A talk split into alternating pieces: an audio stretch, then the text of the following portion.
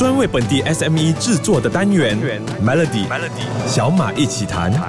你好，我是小马。最近在 Facebook、IG 看到很多的朋友都贴了一个贴图，说在跟 Chat GPT 聊天。这个 Chat GPT 是谁呢？它其实不是一个人，它是一个聊天机器人。它不但能够模拟人类的正常聊天交流，还可以完成撰写文章、编辑视频脚本、翻译、编写代码等等的任务。这一款由美国人工智能实验室 OpenAI 研发的 Chat GPT，其实在去年十一月就已经上线，五天里。里面就已经收获一百万个用户，要获得百万用户并不是一件容易的事。就像 Facebook 当年就用了十个月，IG 也用了两个月半的时间。这个星期的小麦集团就特别邀请到 ACCIO 大数据中心 CEO 刘哲涵博士，让你更了解 Chat GPT，它到底有什么神奇的地方？为什么全世界都在热烈讨论这个人工智能聊天机器人程序呢？Chat GPT 和前几代聊天机器人最大的不同就是它把 AI 拉搭建到我们生活圈子里面，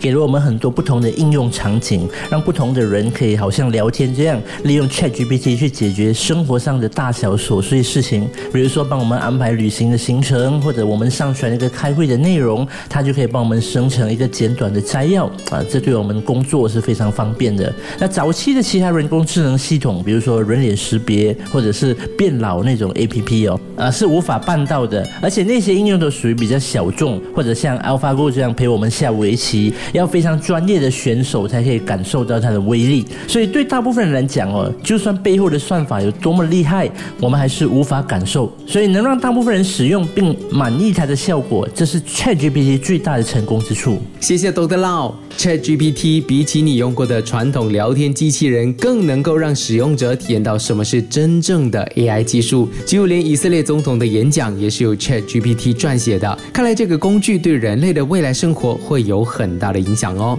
明天继续有刘哲涵博士跟小马一起谈。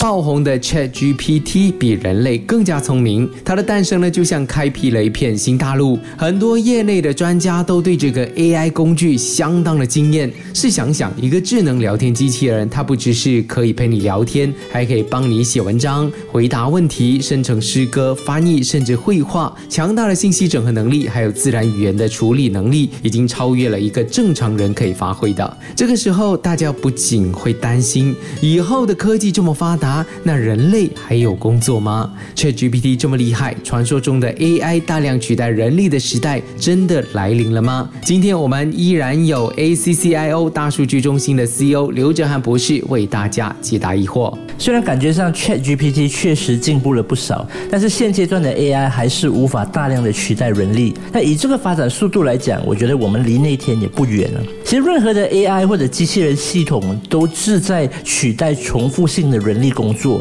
我们现在已经看到像小马说的生成文本啊、创作诗词歌赋啊，甚至是作画哦，都是取代了人力里面各种不同的排列组合。现在 AI 的限制主要是在处理复杂的任务和场景上面，还没有到达成年人的水平。如果说有小学生程度的话，我觉得也不会太过分。任何重复性的排列组合工作，他都可以胜任。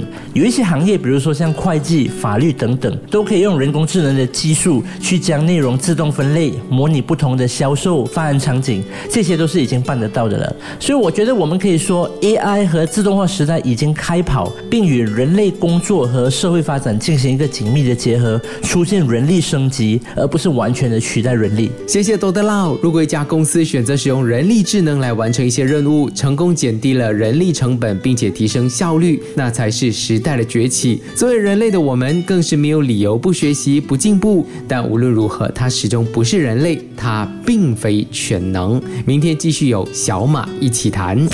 Chat GPT 似乎变成了一些人的生活娱乐，就像早前被乌统开除党籍的 KJ 凯里，也向 Chat GPT 询问自己应该选择哪一个政党。有趣但又相当靠谱的回答，让不少体验过的人都觉得非常好玩。可是话说回来，它的诞生不仅仅是为了让人们觉得好玩而已。ChatGPT 的开发者就说，他们的目的就是为了开发出造福全人类的 AI 技术，甚至有重大的商业影响。很多人目前还抱持好玩的心态看待 ChatGPT。那刘哲涵博士觉得，距离商用还有多远呢？那这取决于我们对“商用”这两个字的定义哦。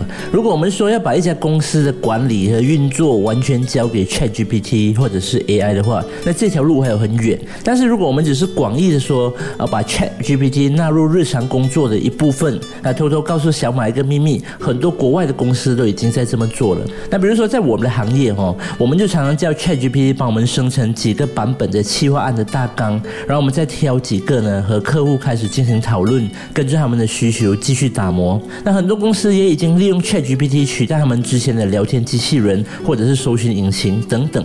那在那些 ChatGPT 还无法胜任的行业里面，我觉得假以时日，只要它训练的数据量够多了，那它就可以广泛的应用在其他的商业领域了。谢谢 Dr. Lau。ChatGPT 确实可以帮助带来不少的好处，尤其是提高客户的参与度。想要比别人更快的追上时代的脚步，那老板是时候想一想，你的公司、你的企业需不需要运用这个技术了。明天的小马一起谈，再让你知道怎么运用 ChatGPT 在自己的中小企业上。昨天我们聊到了 ChatGPT 距离商用远不远？就如刘哲涵博士说的，其实很多国外的公司已经把 ChatGPT 纳入日常的工作了。听到这里，老板会不会觉得你不需要高科技的东西，就只是好好的卖你的产品，一如既往的守规矩的经营生意呢？即使 ChatGPT 进入商业用途，我相信很多人还是觉得很遥远，觉得这是大企业玩的游戏。中小企业到底可以怎么好好运用 ChatGPT 这类的？AI 工具呢？我们来听听 ACCIO 大数据中心的 CEO 刘哲涵博士怎么说。现在的 ChatGPT 啊，它的价格非常的亲民，那有免费的入门版和二十美元的升级版。那中小型企业应该马上行动，动手试一试，因为他们可以用很低的成本来导入这个工具，尝试一下和对手不一样的策略。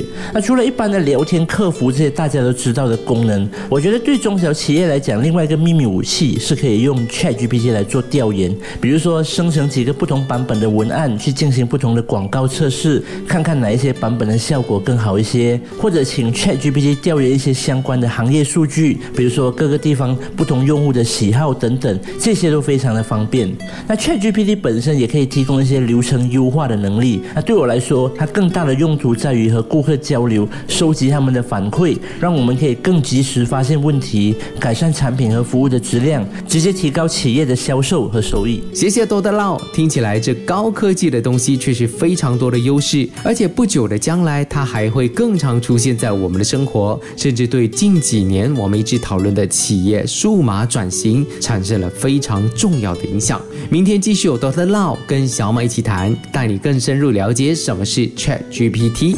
这个星期的小马一起谈，相信大家对近期爆红的 Chat GPT 有更深入的了解了。人类发明这些机器，当然是为了让他们能够代替人类去做更加难或者危险的工作，而且做得更好、更有效率。所以，其实技术在某些方面的能力已经超过人类，是真正常不过的事，也是人类追求的目标。现在，不管是 Microsoft、微软，还是 Google，甚至是中国的一些百度，都有了类似 Chat GPT 的 AI 工具。那多德闹，刘哲涵博士，你认为接下来的发展又会是怎么样呢？各家搜索引擎纳入 Chat GPT 以及其他的 GPT 技术哦，是一个理所当然的发展。毕竟他们拥有多年处理海量数据的经验，也对用户的搜索习性、问问题的方式、如何匹配最佳的网页等等有很深入的了解。那可以肯定的是哦，随着算力的提高，数据量越来越多，那 Chat GPT 的准确率就会越来越好。那对各个领域的理解更深。入。